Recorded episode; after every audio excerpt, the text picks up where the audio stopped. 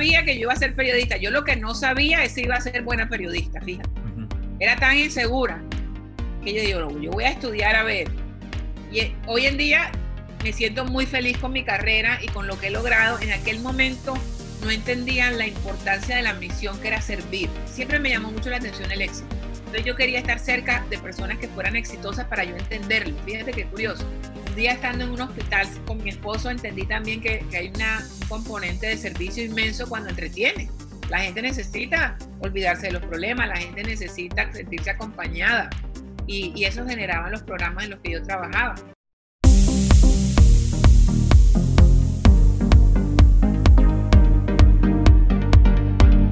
Bienvenidos a Inspira tu Mente, el podcast dedicado a todos aquellos que quieren vivir en sus propios términos, que quieren ser los autores de su vida y no simplemente ejecutor del guion escrito por otros, que reconocen en la incertidumbre el campo infinito de las posibilidades.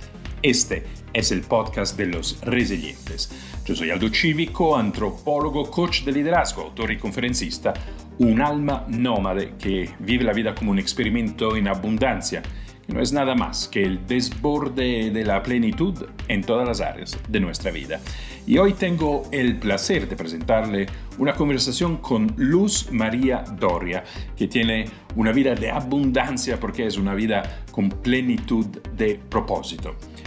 Luz María es una mujer muy exitosa, hoy es productora ejecutiva y vicepresidenta del programa de la mañana Despierta América en Univision y es ganadora de dos prestigiosos premios Emmy.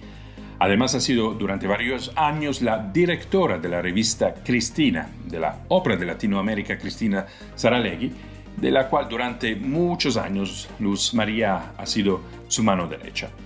En 2019, la revista People le ha clasificado como, eh, por segunda vez, como una de las 25 mujeres más poderosas del continente. Luz María es también autora de dos libros muy exitosos, La mujer de tus sueños y Tu momento estelar.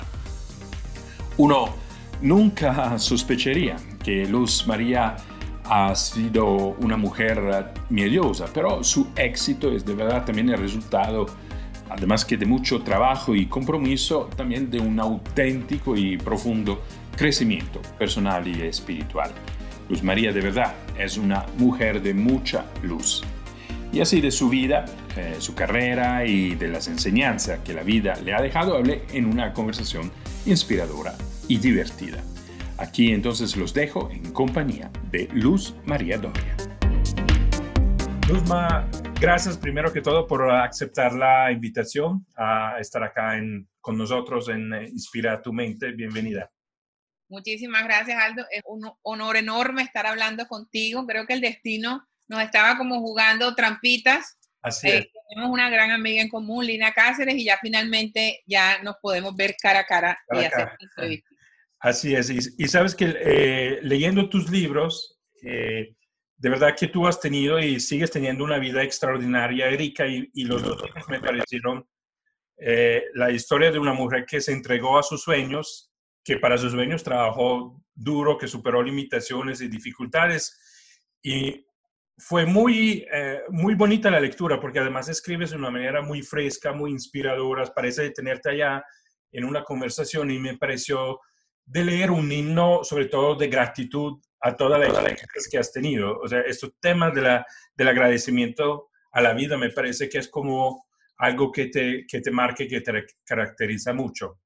¿Cómo es esto del agradecimiento? ¿Es, ¿Es algo que tú siempre has tenido o es después de los hechos? O sea, antes pasó esta vida extraordinaria y después estuviste agradecida o, o siempre fue una actitud que tuviste? Siempre, primero que todo, muchísimas gracias por, por describir así la manera en que leíste los libros.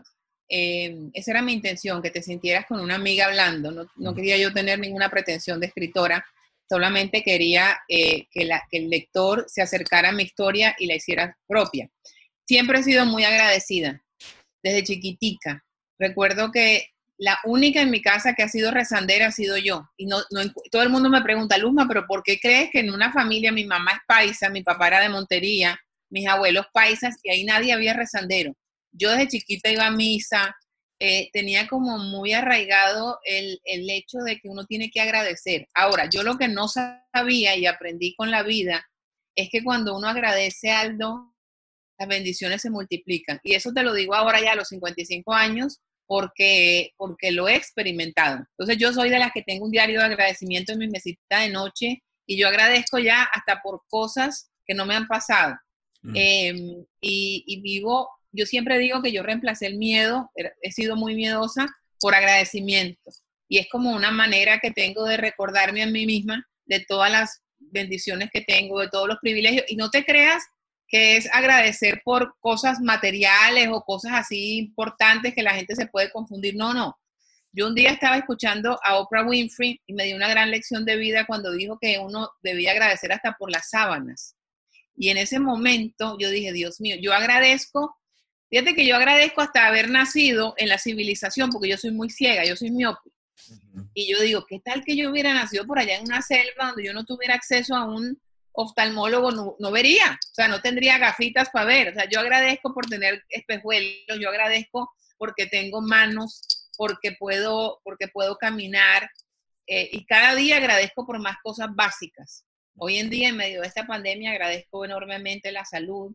Eh, todas las noches rezo el rosario y doy gracias a permitir que en esta familia mía y, y la gente que quiero no se contagie. Pido por las personas que están enfermas, agradezco porque se van a recuperar.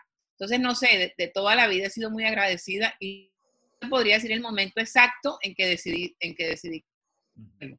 Pues algo que has desarrollado desde niña.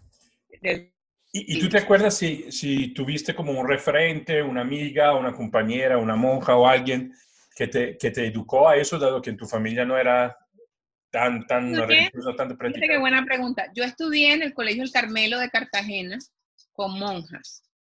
Eh, pero no, no, no, no, recuerdo así como nada puntual de que me enseñaran a ser agradecida o a rezar. No te podría, si te digo, te digo mentiras. Em, creo que tal vez el hecho de vivir en Cartagena y estar cerca a la pobreza me hizo sentir que, em, que quizás tenía yo em, ciertos privilegios que no tenía mucha gente. Entonces yo ahí empecé a agradecer. Yo me acuerdo que en Cartagena pasaba por un barriecito eh, que quedaba al lado de, se llamaba Canapote, no sé si todavía exista, entrando a Crespo. Y las casitas eran muy pobres. Y en el colegio nos llevaban a darle ropa y comida.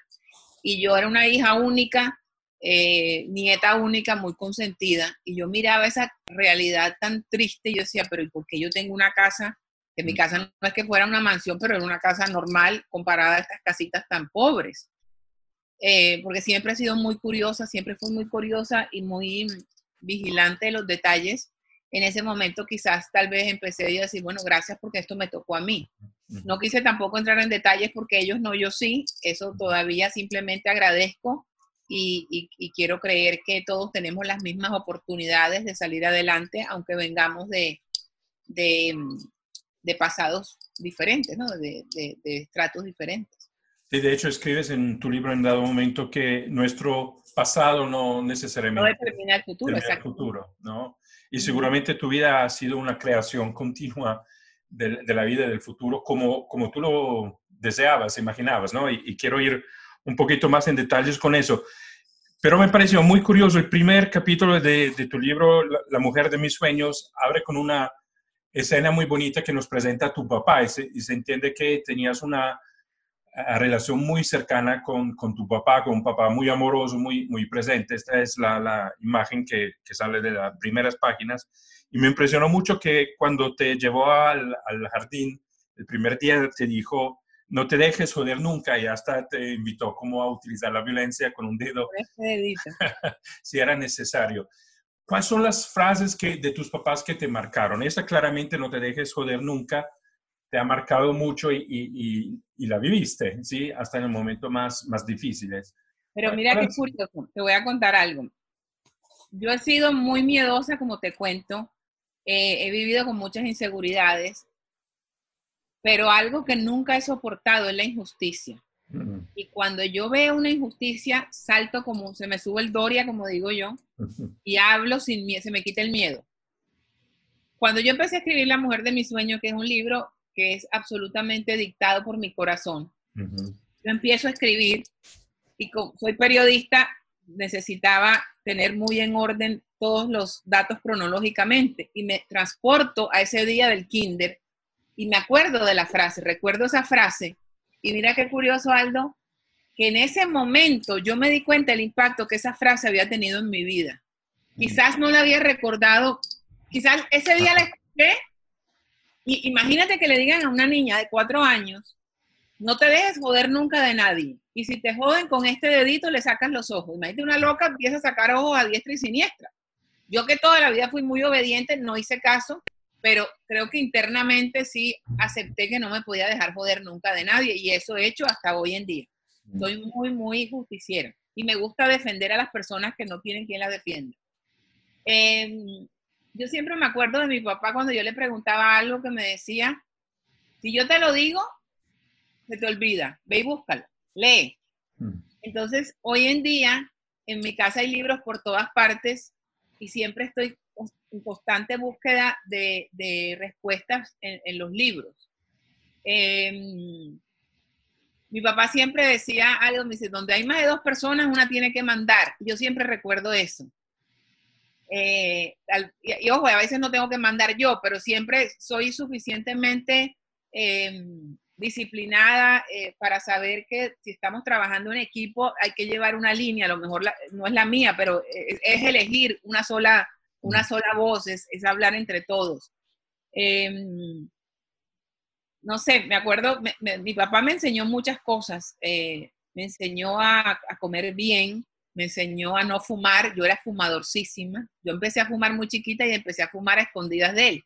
Y él me decía, prefiero que te emborraches a que fumes, y dejé de fumar. Y hoy en día agradezco mucho que me haya dicho eso. Eh, lo tengo muy presente en todo. Es, es, fue un gran papá, un gran ser humano. Y mm, se murió hace 12 años, pero todavía me río mucho. Ya, dicen que cuando uno se acuerda de las cosas y se ríe es porque ya sanó. Yo, yo río y también, y también lloro a veces. Se me, se me atraganta la, el recuerdo porque, porque fue un tipo muy bueno. Sí. Muy parrandero, muy, muy muy tomador, amaba Colombia muchísimo. Mira, ya me vas a hacer llorar. Y creo que el amor excesivo por Cartagena lo heredé de él. él. Él no era de Cartagena, yo sí. Él era, como te digo, él era de Montería. Y, y siempre vivía tan feliz de vivir en Cartagena que, que yo, a pesar de que viví solo 16 años en Cartagena, quiero mucho Cartagena. Él decía que era la ciudad más linda de... Aldo, me hiciste llorar era la ciudad más linda de Colombia y yo estoy convencida de eso. Sí. Y tu papá era como la, parte romántica, no sé, el corazón de alguna manera, y tu mamá era muy emprendedora, muy disciplinada. Ah, mi mamá sí, mi mamá es la, fuerte, lo sigue siendo, tiene 76 años y, es una mujer paisa fuerte. Eh, me acuerdo que mi papá era muy llorón y cuando yo me venía a estudiar, yo me vine de Colombia a los 16 años y cuando llorábamos en el aeropuerto, mi papá decía, pero ustedes son bobos. Mi mamá decía, pero ustedes son bobos. Yo no entiendo por qué lloran. Eh, no hagan de esto una tragedia. Esto tenemos que estar felices de que tú te puedas ir a estudiar. Em, y entonces siempre se burlaba de nosotros. Siempre fue muy, como digo yo, la porrista, la que siempre me aplaudía todos mis sueños, la que estaba convencida de que yo podía. Em, y, hoy en día es así, es, es, es, fuertemente criticona, si algo no le gusta, me lo dice en la cara, eh, es la mejor, como digo yo, es la productora, la, productora ejecutiva de mis programas porque siempre me llama y me dice, eso está muy malo. Ojo, también hace, también, también eh, alaba, pero cuando no le gusta algo lo dice. Chévere. Y bueno, abres además el libro con una escena que me parece grandiosa, que es como Dora de los mariachis que tu papá organizó ah. para saludarte. Y efectivamente te vas a, a, Miami a los 16, o sea, de una pequeña ciudad de provincia comparada con Miami a, a, una ciudad que estaba además explorando en, era el 82, años absolutamente no fáciles para Miami, porque eran los años de la inversión también del narcotráfico. ¿Tú te acuerdas algo de, de esta Miami? ¿Se sentía el, clima, la energía eh, de, de, una, de una especulación absolutamente. Claro que sí, claro que sí. claro que sí me acuerdo. Em, pero fíjate lo que es la inmadurez. A mi corta edad, yo me gradué muy joven, como te digo, y me vine a estudiar aquí. Y sí, vi, toda esa época de Pablo Escobar la, la, leíamos, la veíamos. Yo me acuerdo que entré una vez a un almacén muy grande por departamentos de aquí y me enteré en los televisores que habían matado a Pablo Escobar. Mm. Em, yo no lo viví, o sea, estaba, estaba muy joven, no sabíamos la existencia del narcotráfico, pero no era algo como que, que, en ese momento me preocupara. Sí que ocurrió una anécdota muy divertida, ahora la encuentro divertida, en aquel momento la encontré apasionante. Fernán Martínez, no sé si lo conoces, es un gran periodista colombiano, es un gran amigo y nos conocimos desde que yo era una niña y él no tan niño. Y una vez vino un periodista del tiempo a entrevistar al jefe de la DEA aquí a Miami y, y él no hablaba español y, el periodista no, habla, no hablaba inglés. Y me llama Fernán y me dice, Luzma, ¿será que puedes ir con este periodista? Porque es amigo mío del tiempo y le sirves de traductora. Yo me sentía algo la mujer más feliz del mundo porque yo estaba en la universidad y yo no había tenido contacto con la vida real como periodista hasta ese momento. Entonces fue muy divertido porque yo me acuerdo que el, el tipo de la DEA nos habló de Leder y empezó a hablar de Leder y yo me emocioné tanto con el tema que yo misma empecé a hacer preguntas sin, que no eran las que correspondían. Yo simplemente era la traductora y terminé siendo la periodista, pero, pero este señor del tiempo, que además era, un gran periodista, me, acuerdo que salimos, yo tendría en ese momento 18, 19 años, y me felicitó y me dijo, vas a ser una gran periodista, porque si te, te veo la pasión y la emoción con la que te metiste en esta entrevista que no era tuya. Entonces, digamos que ese fue un, un, momento muy cercano a la situación que vivíamos en Colombia, que mm, me acuerdo también, yo no regresé, yo siempre eh, iba a vacaciones a Medellín, porque la familia de mi mamá, como te digo, es de Medellín, y en esa época de las bombas, yo, yo estaba aquí, yo no regresé a, Colom a Medellín y además me daba miedo ir. Y recuerdo que mis primas y la familia me decían, no, pero ven, que ya nos acostumbramos. Y decía, pero ¿cómo se van a acostumbrar? Mm. Y, me decían, sí, ya uno oye y dice, ay, una bomba, y uno sigue. Eso en mi cabeza todavía, muchos años después, todavía no lo entiendo, me da mucha tristeza. Y, y sí, definitivamente eh, eh, vivimos en Colombia ese, ese momento horrible de la historia que, que, creo que aún no se termina, creo que aún han cambiado cosas, pero sigue, sigue ese flagelo por ahí. Y tú llegas a, a, Miami a los 16 y mm, me, de verdad que no fue fácil. tomabas tres, tres, buses hasta tu papá quería que tenías esta, este esfuerzo ¿no? de, de, conquistarte las cosas. Pero lo que a mí me, me, impresiona es que tú te describes como tímida hasta el punto que con las amigas, hablas solo con las dos amigas en el bus en Cartagena, eres muy reservada. Pero el sueño de alguna manera te hace muy valiente, porque hablando de Fernán Martínez, que somos también amigos porque organizamos juntos en Cuba con Juanes el, el, concepto ah, de, Paz sin Fronteras, y es un personaje absolutamente genial, eh, en mi opinión. Pero tú lo ves, lo reconoces y te atreves a ir a, a saludar, y eso de alguna manera fue de verdad importante para toda tu carrera, ¿no? Desde ¿Cómo concilias el hecho que por un lado eres muy reservada y tímida, pero después eh, cuando ves Fernán eh, lo vas y lo saludas y más adelante le, le, pides que te presente tu, eh, tu referente que es Cristina eh, Ciraley. Entonces, ¿cómo, cómo, ¿cómo te lo explica? ¿Cómo es eso? Que los sueños parecen sí, sacarte de ti misma de alguna manera. Te cuento que Fernán también es muy tímido. Sí, es verdad. Muy tímido. Y justo ayer, antier entrevistaba a Ilia Calderón, que es una buena amiga mía, y me decía que también es muy tímida. Jorge Ramos me, cuenta que él es muy tímido. Yo no sé nosotros los periodistas cómo podemos ser, de dónde sacamos esa fuerza para algunas cosas y para otras no nos atrevemos. Yo todavía no lo he podido entender, pero te voy a, te voy a explicar lo que me pasó a mí con Fernán. Como yo estaba tan segura de que yo quería ser periodista, y yo quería aprender a escribir muy bien. Y a mí me parece, y me, me, parecía y me parece que una de las mejores plumas de Colombia es la de Fernán Martínez. Lo comparto, de acuerdo, sí. Y te estoy hablando, yo tenía 12, 13 años, yo era una niña. Yo debía estar en ese momento leyendo Pato Donald, no leyendo a Fernán Martínez. Y yo lo leía, y lo leía en el tiempo, y lo leía, en, y trabajó en antena, y a mí me encantaba su sentido del humor, esa eh, eh, esa, esa, era tan, tan cuidadoso de los detalles, de las analogías, y como él dirigía esta revista de farándula, lo había visto en la tele, en una premiación antena de la consagración, recuerdo que se llamaba los premios que daba la revista antena, y estábamos en Cartagena con unas amigas en el Hotel Caribe, y me acuerdo que yo le hablé, pero por la admiración que sentía. Yo no me acuerdo, ahorita no me acuerdo si él yo creo que él se enamoró de mi amiga y yo, yo me sentí como, ah, bueno, si se enamoró de mi amiga, yo puedo ser aquí como la, la ¿cómo se llama? La, la tercera y puedo empezar a hablar con él de otras cosas como para decir lo que estaba pasando, para, entretener. Y así fue, me acuerdo que nos sentamos en una mesa del Hotel Caribe y él también me dijo, ¿cómo sabes tanto de las cosas que yo he escrito? Yo creo que él se aterró de que esta muchachita supiera tanto. Y, y ahí eh, no volvimos a hablar hasta un año después. Fíjate qué curioso. Me lo, vuelvo a encontrar en el reinado de belleza.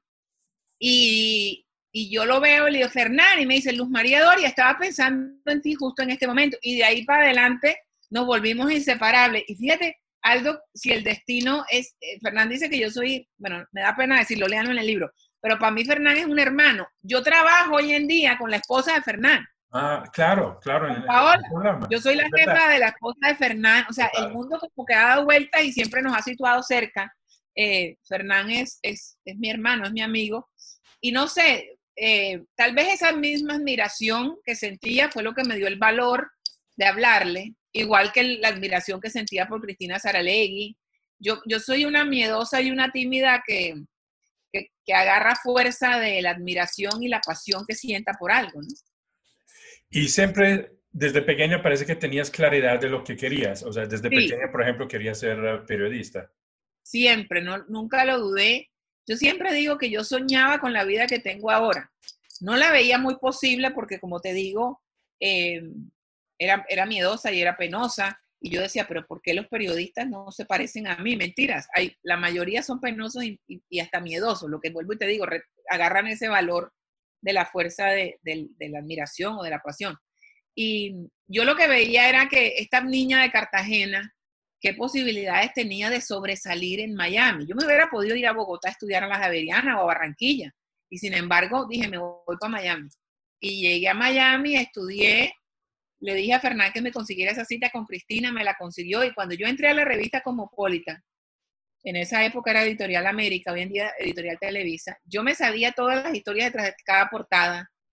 Yo, yo, yo había vivido ahí sin haber estado nunca. Y Cristina me, me adoptó desde el primer momento. Yo fui la redactora más joven, ya tenía 21 años.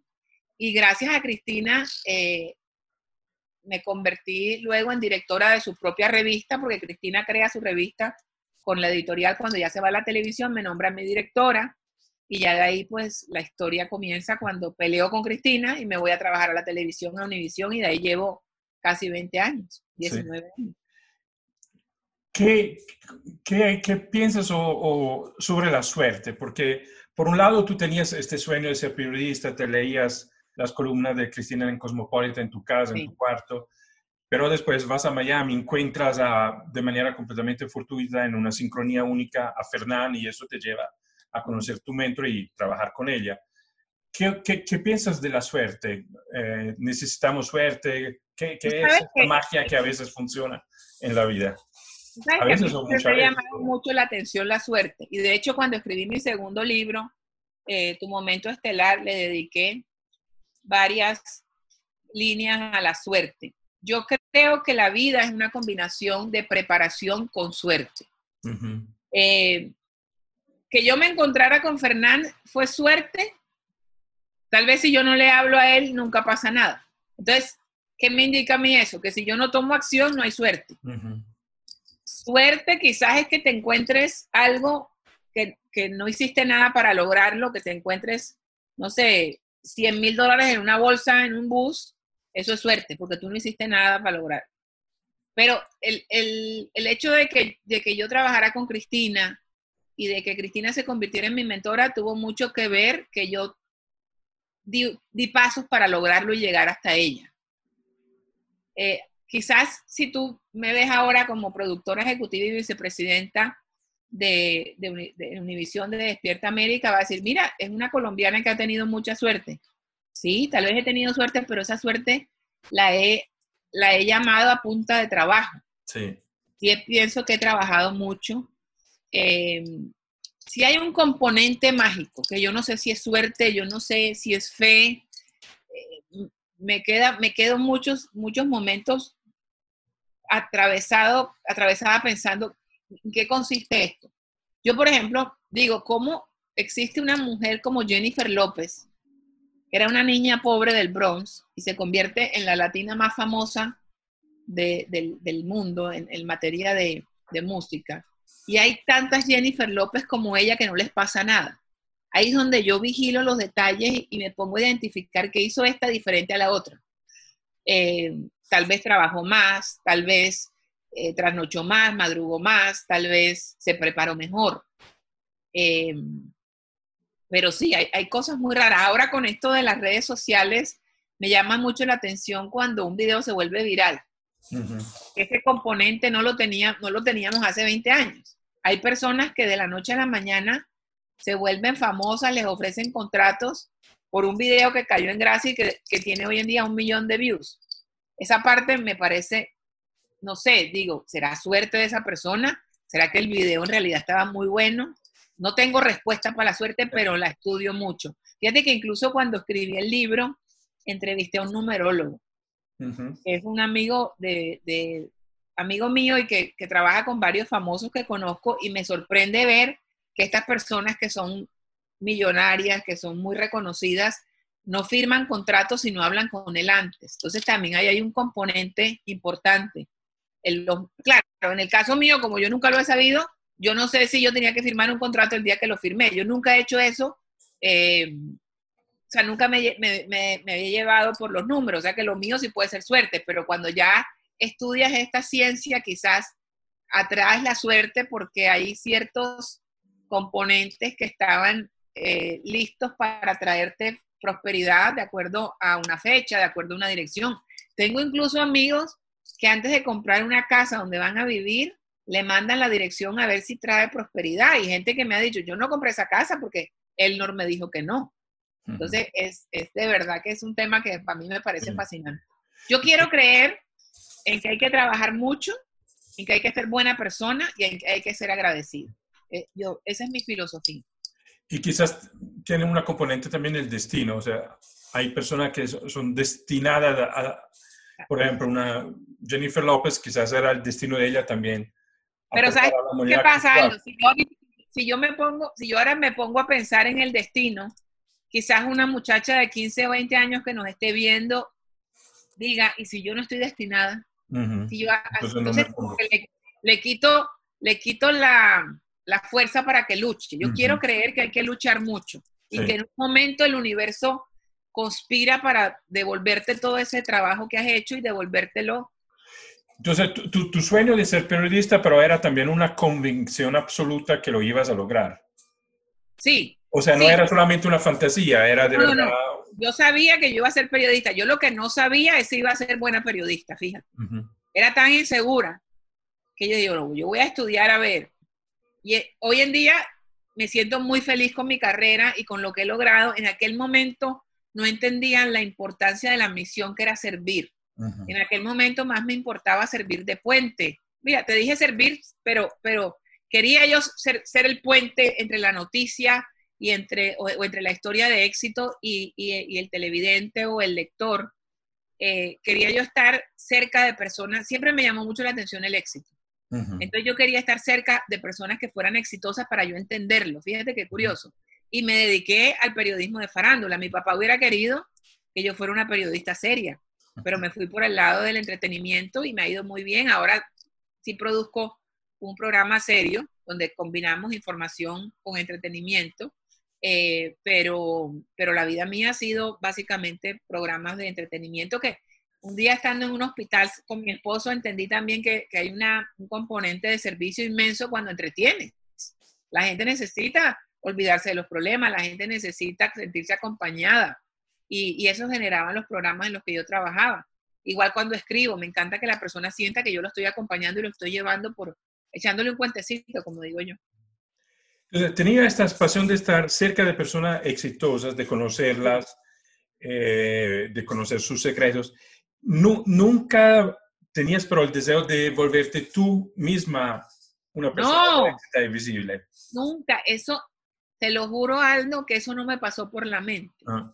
Porque además, ahí sí que yo no hacía nada para lograrlo. A mí me invitaban a entrevistas y yo decía, no, no, no, yo no tengo nada que decir.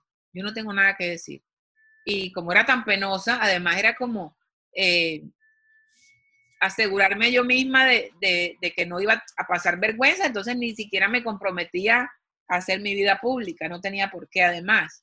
Trabajaba en una empresa que siempre, durante, cuando yo empecé, eh, teníamos un dueño que era muy celoso de que los empleados dieran entrevistas, entonces para mí eso era lo perfecto. Las entrevistas las daban las personas que trabajaban conmigo. Cristina, sí, fíjate lo curioso. Cuando yo empecé con Cristina, Cristina me decía, tienes que trabajar mucho, pero tienes que eh, convertir tu nombre en tu marca, porque Cristina, que era muy buena periodista, también era muy, o es, es una mujer brillante para conseguir dinero, es muy buena negociante, aunque ella dice que es el marido, pero el marido apoya, pero ella, ella era buena para eso, ella siempre sobresalía y se hacía valer. sabíamos que era, por ejemplo, la directora que más ganaba en la, editorial y, se las ingeniaba para conseguir más trabajo y tenía como siete trabajos en uno. Y entonces ella, me, ella quería que yo fuera igual que ella. Incluso, si ves la historia del show de Cristina, yo hice varios shows de Cristina con ella, muerta del susto, muerta del miedo. Ella me decía, ven, hagamos el show juntos. Yo decía, esta mujer es una loca. Y luego cuando renuncio, me acuerdo que me escribió y me dijo, eh, fuiste una boba que no me hiciste caso. Siempre, si vas a estar detrás de las cámaras, nunca vas a ganar tanto dinero como estando delante de las cámaras. Nunca me interesó. ¿Qué pasa? Cuando ya me vuelvo escritora, hace apenas cinco años, es que me empiezan a entrevistar y como estoy tan segura de que la misión es servir, entonces ahí empecé. No es que haya conseguido mucha plata, quiero aclararlo. He ganado más de lo que normalmente ganaba así, eh, pero, pero de alguna manera ahora me siento más cómoda porque es algo que ya he vivido, que ya he experimentado y que creo que el mensaje puede servir. Entonces, eh, eso te, eso, eso te, iba a pedir, porque además de estar enfrente a cámaras o micrófonos por entrevistas, contar la historia siempre es aceptar una vulnerabilidad y exponerse a, además, a una audiencia muy amplia donde uno no sabe cómo, cómo es recibido el mensaje de uno. ¿Qué, qué te fue que que te llevó a hacer este paso, a, a dejar, digamos, el estar detrás de la... El libro, La mujer de mis sueños, cuando yo cumplo 50, yo miro hacia atrás y me doy cuenta de que yo me convertí en lo que yo soñaba. Y miré para adelante y dije, uff, me faltan 10 para 60, yo quiero ayudar a las personas jóvenes que tienen sueños y que son miedosas, e inseguras y que piensan que no lo van a lograr. Y en aquel momento yo no tenía ni, ni, ni siquiera una editorial que apoyar el libro. Es el único proyecto, Aldo, al que yo no le he invertido estrés. Yo empecé a escribir sin tener editorial, sin tener nada, todo salía de mi corazón. Yo estaba contenta con el, con el título, fue lo primero que se me ocurrió, La mujer de mis sueños. Yo dije, esto se va a llamar La mujer de mis sueños. Quiero que la foto de la portada sea en blanco, eh, quiero que tenga las letras rosadas. O sea, yo diseñé todo sin tener quien me lo hiciera. Y una amiga que sabía del proyecto me dijo, ¿quieres que yo lo ofrezca? Ella sí tenía experiencia en el mundo editorial y dijo, ah, dale, ofrécelo. Y ella era la que me llamaba a mí a decirme que no había nadie interesado. Incluso me contaba los por qué. Me decía, mira, piensan que tú no tienes una, una plataforma, que tú no eres conocida. Y ahí se quedó la cosa hasta que un día me, me invitó a almorzar la, ella con la presidenta de Penguin Random House, una española fuerte, eh, Silvia Matute, y fuimos a almorzar y de pronto en medio del almuerzo me dijo, ¿por qué tú quieres escribir este libro? Y le dije, porque no he encontrado una ejecutiva que cuente en primera persona, en español, en Estados Unidos, cómo es la radiografía del éxito y cómo hay que pedir un aumento y qué pasa cuando uno siente que no va a ser capaz y qué pasa cuando uno está lleno de miedos. Entonces, no me dijo nada, seguimos comiendo y, recuerdo que en el parqueadero, cuando nos despedimos, me dijo, mándame una sinopsis del, libro. Se la mandé y a la semana había contrato y, y, ya el libro, eso fue como en, ¿qué sería? En agosto y el libro lo, tuve, lo tenía que entregar en enero. Lo entregué en enero, a finales de enero. Y lo entregué hasta con tristeza, porque ya estaba como tan, el libro lo escribí durante nueve meses y ya se convirtió como en un hábito y, yo venía manejando y ya venía pensando en, que en lo que iba a escribir y cuando ya lo entrego es como que ya se acabó. El libro me lo gozo mucho cuando llega en papel, se lo entrego a mi mamá. Eh, era como, ahí era, ya escribí el libro. Pero yo juraba que el libro iba a una estantería de una, de una librería y que ahí quedaba la cosa. Y empiezan a llamarme. Yo se lo atribuyo también a, los colegas que me conocían y se convirtieron en mis fans porque me atreví. Entonces ellos vieron el cambio en mí. Y, gracias a Dios he tenido, era muy buena, soy muy buena amiga del director de People, de la directora de Hola, eh, en Univision, pues todos son amigos míos y decían, bueno, esta bobita que no hablaba, que era penosa, de pronto sale con este libro, que además es, contradictorio porque es penosa, eh, eh, siempre quiso pasar inadvertida y ella misma se pone en la portada, muy maquillada, muy elegantosa, pero, pero yo quería, era como probármelo a mí mismo. Y sobre todo, si yo iba a contar mi historia, no podía esconderme después. Y así fue como empezaron a entrevistarme. Y, es muy importante algo lo que sucedió con el libro eh, a nivel de redes sociales, porque la gente empezó a escribirme y, le, y ponían fotos con el libro y yo reposteaba las fotos y eso se convirtió en una tendencia tanto que me cuenta la gente de mi editorial que había autores que llamaban y decían, yo quiero la misma estrategia que le están trabajando a Luz María. Y decía, es que no, a Luz María no le trabajamos estrategia. Yo sola, o sea, ella sola se empezó a dar entrevistas. yo, yo llevo, yo tengo una amiga colombiana que a lo mejor conoce, que trabaja conmigo, Marcela Sarmiento, que es muy divertida y me dice, tú sí has dado lora con ese libro. Ojo, hay, hay un libro después, pero la gente sigue hablando de la mujer de mis sueños y yo lo agradezco mucho, yo no lo he olvidado, o sea, el libro puede que haya cambiado muchas vidas, puede que haya servido mucho, pero quien más me ha servido es a mí. Entonces yo no lo puedo olvidar y, yo por eso reposteo todo lo que sale del libro. Hay veces que incluso releo los mensajes. Yo, yo, yo he tenido mensajes de mamás, de una mamá que me escribió agradeciéndome porque gracias a la mujer de mis sueños se había levantado de su cama donde estaba tirada porque había perdido a su hijo. Y se levantó y dijo, voy a poner un negocio. Y lo puso después de leerlo. Y cuando ella me escribe, Aldo, yo empiezo a pensar que era que estaba embarazada y perdió un bebé. Y le digo, cuántos meses de embarazo tenías? Y me dijo, no, no, no, a mi hijo me lo mataron y tenía 24 años. Yo nunca pensé en mi vida que ese libro, que, el cual yo escribí para ayudar a las miedosas jovencitas de Cartagena, iba a poder ayudar a una mamá que había perdido un hijo. Entonces, yo me siento tan agradecida de que, de que algo a lo que yo le dediqué todo mi, pasión y mi fuerza y, es tan real, porque ahí, ahí no hay nada que nos, ahí no hay nada que se haya escrito pensando en lograr algo más que servir. Entonces, eh, me siento muy satisfecha de, poder ayudar a tanta gente y de que el libro me haya ayudado a mí, porque me, me dio otra vida, me dio una vida de conferencista que, tú bien sabes, porque hemos hablado de eso, que yo nunca había estudiado para ser conferencista, ni esto, apenas tomé un curso hace poco. Yo me subí a una tarima y empecé a contar la historia y, me han, ya me, incluso me, me han contratado de empresas donde voy con la mayor humildad del mundo a contar mi historia para ayudar a esas personas que como yo quizás tengan miedo o quizás piensen que no van a lograr nada y, y, y sí pueden lograrlo. Entonces, para mí la mujer de mis sueños es, es un parteaguas en mi vida. Hace cinco años me cambió la vida. ¿Cómo te sientes hoy con, uh, exponiéndote? ¿Te sientes cómoda o es todavía un esfuerzo? Es muy raro porque hay veces que me siento cómoda, pero lo que no me gusta es la es como la preproducción, el hecho de arreglarme. Todavía, todavía digo, ¿por qué todavía les interesa mi historia? Todavía me lo pregunto y, lo agradezco. Y soy, trato de decir que sí. Em, justo, mira que hace esta semana, ahora con la pandemia, que todos estamos encerrados, me escribió una líder em, popular de Puerto Rico y me dijo que si, que si yo le hacía un favor de hablarle a unos muchachos que eran muy pobres de su barrio para hablarles del miedo.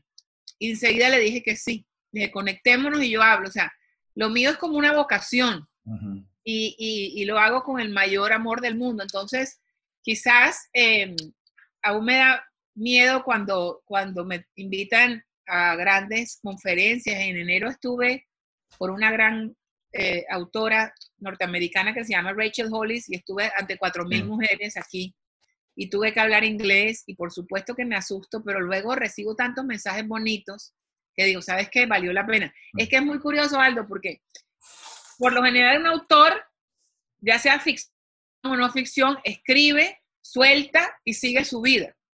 Pero a mí el libro me, está, me hizo cambiar mi vida y la vivo paralela a lo que cuento, porque ahora yo me monto en avión, bueno, en este momento no, pero el año pasado no hubo creo que un mes en que yo no me montara un avión y yo era la más miedosa para montarme en aviones. Mm. Entonces, yo digo, si yo le estoy diciendo a la gente que tiene que dejar un miedo al lado, yo tengo que ser la primera en, practicar lo que predico. Entonces, el, libro mismo me ha dado valor a mí, las historias de los lectores me ha regalado valor a mí. Y, y hoy en día, eh, pues está todo paralizado, no hay eventos, hay eventos, como tú sabes, eh, digitales. Y, mm, y, estoy incluso, me he dedicado a aprender más porque, porque como te digo, me, yo de escribir he estudiado mucho, pero de hablar nunca. Entonces, estoy mucho más dedicada a aprender de, de grandes maestros. ¿no? Hablando del miedo, eh, tú también lo mencionas en el libro, eh, ese miedo a sobresalirse y Marianne Williamson habla que el verdadero miedo que tenemos es el miedo al, éxito. ¿Qué, es este miedo de, sobresalirse? ¿Por qué lo tenemos? ¿Cómo se manifiesta y cómo superarlo? Mira, lo entendí perfectamente cuando eh, leí a Marianne Williamson y luego me puse a averiguar lo del síndrome del impostor, que lo sufrí sin, sin saber que se llamaba así, y es cuando tú crees que no te mereces nada de lo que te está pasando. La, la manera más fácil que tiene un miedoso de no sentir miedo es que nadie lo note. Entonces, si yo no sobresalgo, nadie me va a notar y por, por, lo tanto no voy, no voy a sentir miedo, no me voy a exponer, entonces voy a estar en la zona cómoda. Entonces, ese miedo a sobresalir es el miedo a que te juzguen, a que, al que dirán, a que se burlen, a, que también viene siempre yo digo que hay una voz, yo le llamo la metiche envidiosa, que nos la creamos nosotros mismos, que es la que nos dice, ¿y quién eres tú para escribir ese libro? Mm. Te van a burlar de ti. Tú todavía no has conseguido mucho para que ahora digas que tienes éxito. Cuando yo siempre dejo en claro, y lo dejé muy, muy claro en el libro, que para mí el éxito es ser feliz. Entonces, cuando tú tienes miedo, no eres feliz. Por muchas razones, porque no estás haciendo lo que quieres hacer, porque el miedo te paraliza, como digo yo, y te, te aplasta en un sillón y no te deja velar en la fiesta de la vida. Entonces, para mí el miedo, el miedo es el enemigo más grande que tenemos. Ojo, hay quien dice que el miedo es un buen aliado. Y entiendo que sea un buen aliado de que no cruces una calle sin mirar porque te da miedo que te mate un carro y esas cosas. Pero yo no quiero ser amiga del miedo, ni lo, ni lo, quiero, ni lo quiero cerca. Entonces, mi relación con el miedo es de, de enemistad y de no te voy a permitir todo lo que lograste conmigo durante tantos años, que, me hicieras creer que yo no sirvo, aunque yo sabía y tenía el apoyo de mi jefe, porque la gente me pregunta, pero si tú siempre tenías buenos puestos y eras muy trabajadora, ¿por qué pensabas que no servía? No era que yo no pensara que servía, era que no era lo suficientemente buena para. Entonces siempre iba a estar, no, pero me falta esto. ¿Quién voy a hacer? ¿Por qué tengo yo que, aconsejar a alguien si todavía a mí me falta tanto? Entonces ahora yo lo único que les digo es, dejen de pensar y de crear esa voz que ustedes mismos se la crearon. Y es la que nos sabotea, la que nos dice que, somos, que no somos suficientemente buenos, que todavía no estamos a tiempo, que, se van a burlar de nosotros, eh, que nos van a criticar. Yo un día me acuerdo, y me acuerdo que fue en un avión, qué curioso, que yo dije, pero si yo misma creé esta voz que me sabotea, porque no voy a crear una que se vuelva a mí, cómplice. Y ha sido lucha y lo sigo haciendo y creo que llevo la mitad de la batalla ganada porque yo ahora tengo otra voz que me impulsa a tomar esos cursos donde tú y yo estuvimos con, de ECMA, con el gran Fernando Ansures para, para aprender. En otro momento yo hubiera dicho, ¿cómo yo voy a estar con algo cívico? ¿Cómo yo voy a estar con toda esta gente que es tan importante y que sabe tanto? Es como que me fueran a descubrir. Y tú, tú y yo sabemos lo maravilloso que fue esa experiencia. Oh. Donde todos fuimos vulnerables, donde no había nadie que pensara que era más que nadie. Ayer justo lo hablaba con Fernando. O sea, donde ¿quién se iba a imaginar que, ejecutivos importantes iban a decir, tengo miedo? Me dio miedo cuando me dieron esa posición. Entonces, todo eso lo he aprendido ahora que me he atrevido a hablarlo y a decir, es normal sentir miedo, pero es, normal, pero también es normal que yo desbarate esa voz que me lo hace sentir y que, me convierta en otra persona que me, que me ayuda a sentir que sí puedo y que me lo merezco y que no hay nada de malo en sobresalir. No, es curioso, eh, tú dices que son sobre todo las mujeres que tienen este síndrome del, um, del impostor, ¿no? Sí. Eh, yo pienso también de haberlo tenido durante varios años. Y ah, durante este curso que hicimos, eh, no sé cómo fue para ti, pero a mí esta voz, había momentos donde me salía muy fuerte, ¿no? Yo, yo mejor que diga que vuelvo a hacer el curso en un mes y me preparo mejor. Lo mismo me pasó a mí. Porque los primeros tres días fueron difíciles. Yo estaba totalmente estresado. Yo incluso pensé en un momento, pues acuérdate que yo por razones personales no pude hacer el curso completo, hacía por la tarde. Yo dije, yo tengo la excusa perfecta, yo no estoy suficientemente preparada para la, para la, para la presentación final. Y gracias a Dios que me atreví. Qué bueno que me atreví. Y tú sabes que es lo más bonito de ese curso, Aldo, que todos quizás fuimos eh, pensando en que íbamos a ser mejores speakers, que no lo dudo que lo vamos a hacer, pero sacamos de ahí, yo creo que salimos mejores seres humanos. Sí, seguramente. seguramente. Eso me encantó. Y, un, buen grupo también. O sea, eso es Seguimos conectados todos por WhatsApp. Yo creo que es una, es una maravillosa experiencia atreverse. Sí. una vez alguien me dijo a mí que cuando tú dices que no a algo, no solamente estás impidiendo que te llegue algo bueno a ti, sino a otra gente. Y es verdad.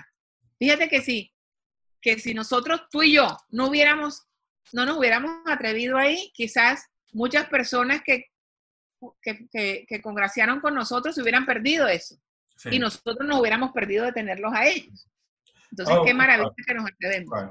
Yo terminé el curso diciendo, menos mal que en los par de momentos donde estaba verdaderamente en crisis, donde ni sabía qué, de qué hablar, de qué tema, dije, conociéndome ya, como tú dices, o sea, conociendo ya esta vez, lograr a, persistir y a atreverse, porque el resultado fue, fue increíble y, me sentiría muy mal hoy en día si, si hubiera dejado. Y tu presentación fue maravillosa, entonces. Sí, pienso, pero es para decir que, todo eso es para decir en fondo que es una lucha continua, ¿no? O sea, nunca, nunca, eh, también porque seguimos creciendo, entonces los niveles, los desafíos son nuevos como para ti. Escribir el libro, seguramente otras cosas ya son más rutina, pero quizás escribir un libro, exponerte, es un nuevo nivel de, de crecimiento personal también en este sentido. Totalmente. Y hoy, ¿qué es que te inspira eh, quién es un referente, pero sobre todo, qué es que te inspira hoy. Porque tú dices siempre que te levantas siempre muy, muy motivada, sí. muy inspirada. ¿Qué, qué, qué, qué es eso hoy que te inspira? En este momento me inspira la, la, gran necesidad que hay de compañía y de soluciones en la comunidad hispana de Estados Unidos. Yo, yo produzco un programa en vivo todas las mañanas de 7 a 11 y yo todas las mañanas me levanto pensando en que, en que voy a ayudar a alguien, que esas personas que están viendo, incluso yo misma me encargo de escribir eh, las promociones y a mí me gusta mucho escribir y es la manera que yo tengo de comunicarme con una audiencia que no conozco, o sea, que no, que no conozco personalmente. exacto, que no conozco personalmente, pero que siento en mi corazón. Entonces, cada tema que, que yo elijo para el programa, siempre pienso, esto le va a solucionar esto a alguien o esta información. A mí, por ejemplo, las, no sé si viste la convención demócrata anoche, la historia de la señora de seguridad que presentó a, Joe Biden me pareció maravillosa. Y esta historia hay que contarla porque nuestra audiencia está llena de securities que se montan en, ascensores con personajes famosos y quizás nunca van a vivir eso y esto les va a dar la esperanza de que a lo mejor un día sí. Em, eh, esta mañana tuvimos a la, esposa de Joe Biden en vivo, entonces ahí está también el... soy muy competitiva, entonces me inspira que mi equipo consiguió a la esposa de Joe Biden y la tuvimos, fuimos el único medio hispano esta mañana en tenerla. no sé si viste esta semana que se volvió viral un, un video de una mujer rompiendo una obra de, de Romero Brito, ah, un artista brasilero. E, es, un, es, un, es, un, escultor brasilero muy, muy popular en Miami. Y resulta que el tipo fue al restaurante de esta señora y, y, trató, dice ella que trató muy mal a, a, los meseros.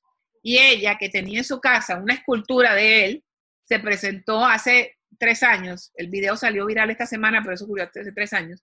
Ella se fue a la, al, al lugar de, donde él, a su, a su, ¿cómo se llama? A su tienda y le, a su galería y le rompió la escultura en la cara. Él pensó que ella había ido de fan a que se la firmara y él le dijo, yo no voy a permitir que usted maltrate a mis empleados.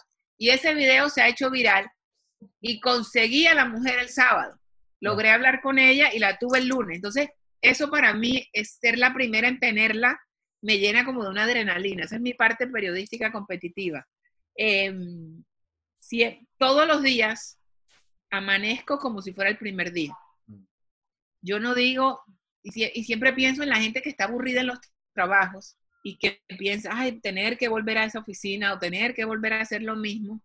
Para mí todos los días en el trabajo son diferentes. Entonces, me inspira mucho servir, me inspira eh, ser la tratar de ser la primera como, como medio hispano en conseguir cosas.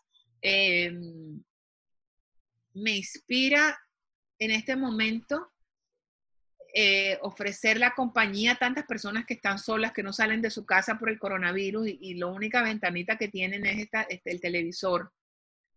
Yo, yo siempre busco inspiración en, todo. En lo que menos tú pienses, yo, a mí me emociona. Eh, em, fíjate que en la pandemia me inventé eh, unas charlas los lunes a las 8 a través de Instagram que se llaman charlas con luz, que ahí jugué con mi nombre porque no quiero ni siquiera pretender ser la mejor entrevistadora. Quiero que la persona que lo está escuchando se llene de fe, se llene de fuerza y entienda que en esa ruta al éxito hay muchos momentos en que nos vamos a sentir que no podemos, que vamos a sentir que, fracasamos. Entonces, escojo personajes que yo sé que hablan, que, que hablan bien de su historia y cuentan sinceramente, que han tenido momentos tristes y cómo los han superado. Y entonces me ilusiona los lunes, yo lo hago todo, o sea, yo soy la productora, la entrevistadora, la que consigue el artista o el invitado. Entonces eso me tiene también ilusionada porque lo hago aquí desde la casa.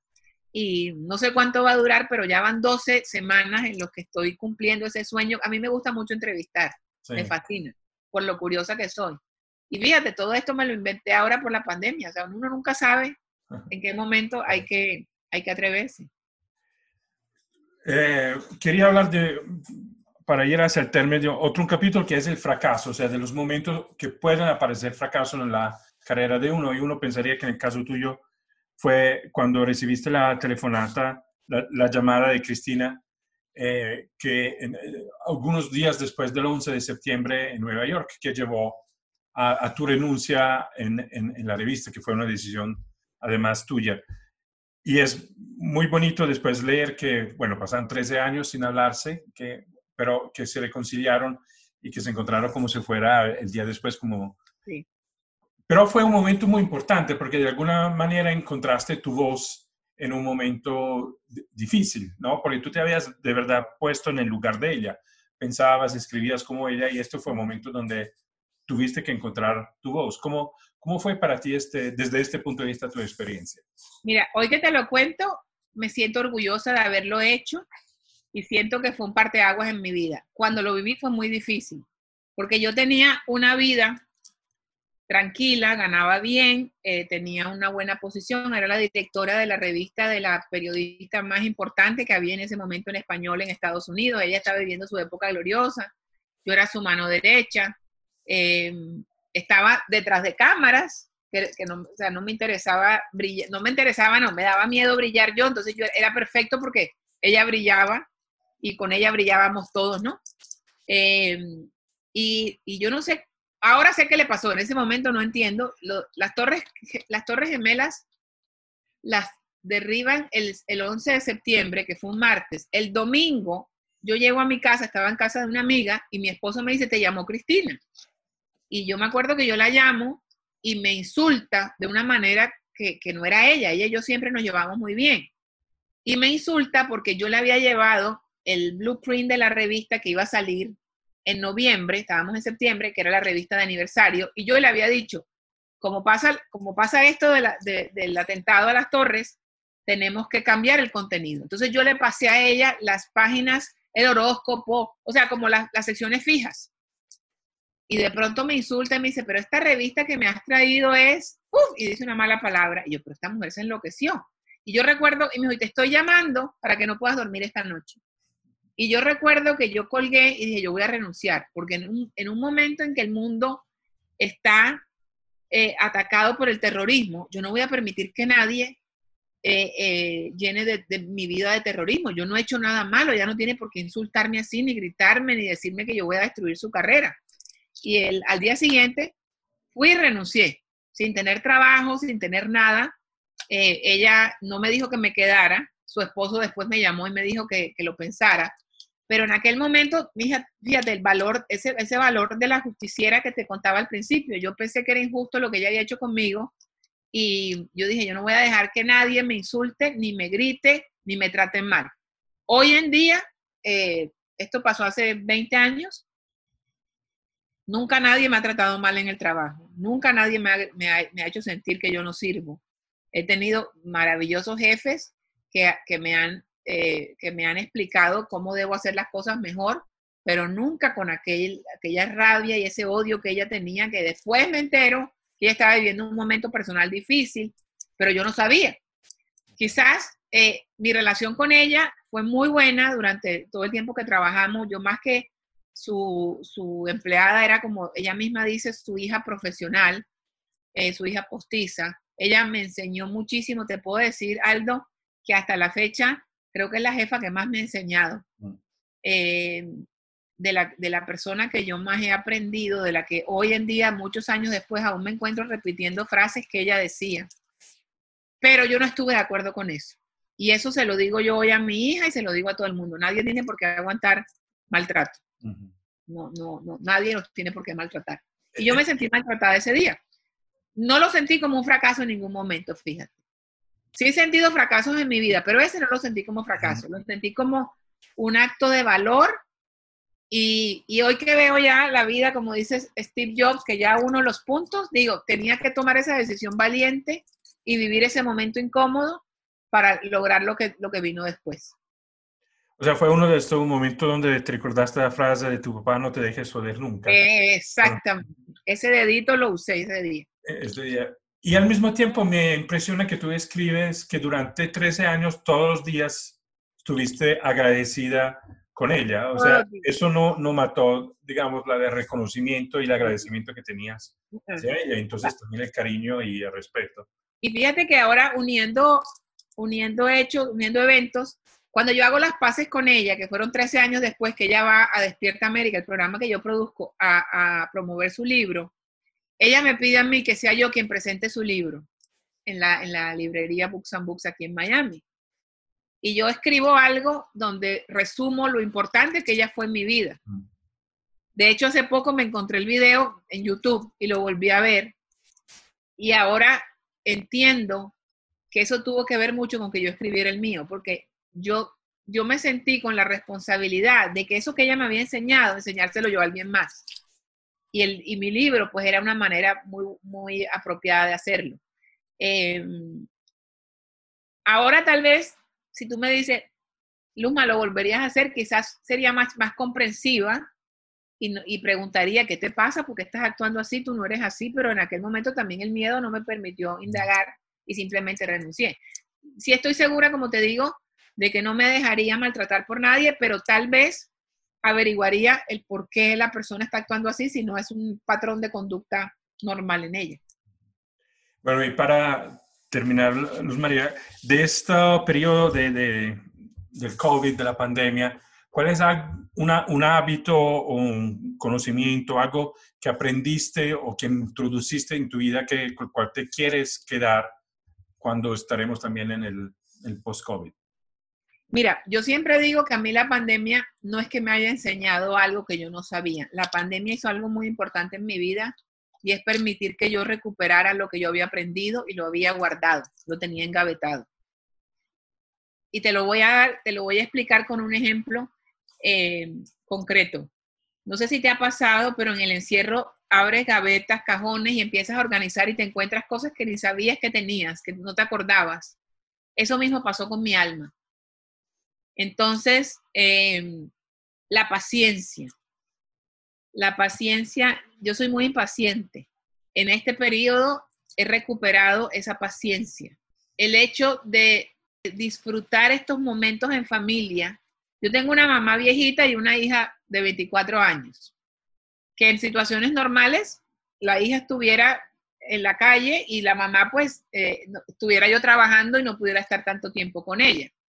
Eh, esto, esto me ha dado la oportunidad de acercarme más a mi mamá y a mi hija y a mi esposo. O sea, yo llevo cinco meses pegada a mi esposo, cosa que, o sea, no, me pasaba, fíjate qué curioso en vacaciones que estábamos dos semanas juntos y llegaba muy enamorada y qué rico que pasamos, pero vuelve uno como y se automatiza y, el trabajo y tal.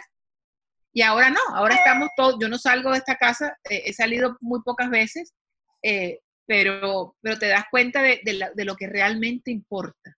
No que yo no lo supiera, yo lo sabía, pero por la rapidez con que van nuestras vidas, a veces lo damos por sentado. Y no hacemos esa llamada y, no, por ejemplo, en Colombia yo sé que se usa, aquí no. Yo almuerzo con mi familia sábados o domingos, pero de la semana no, no vengo a almorzar con mi familia porque siempre estamos en la oficina. Entonces, ahora almorzar todos los días con la familia es como un regalo divino esto de hacer las entrevistas, y te hablo ya profesionalmente, tal vez si la pandemia no hubiera ocurrido, yo no me hubiera atrevido. Entonces me salió esa necesidad de, hacer más preguntas, de, ser, de tratar de servir más, de una manera ya más personal. Tengo más contacto con mis lectores desde, la pandemia porque estoy mucho más pegada a redes sociales.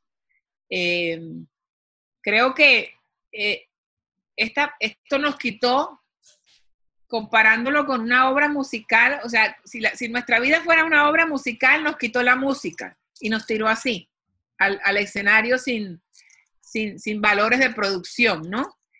Ahora, yo, yo tengo, yo soy una adicta, por ejemplo, a las carteras, a los zapatos, me encantan. Yo no uso cartera hace cinco meses. Entonces digo, ¿para qué tantas carteras? ¿Era necesario tantas carteras?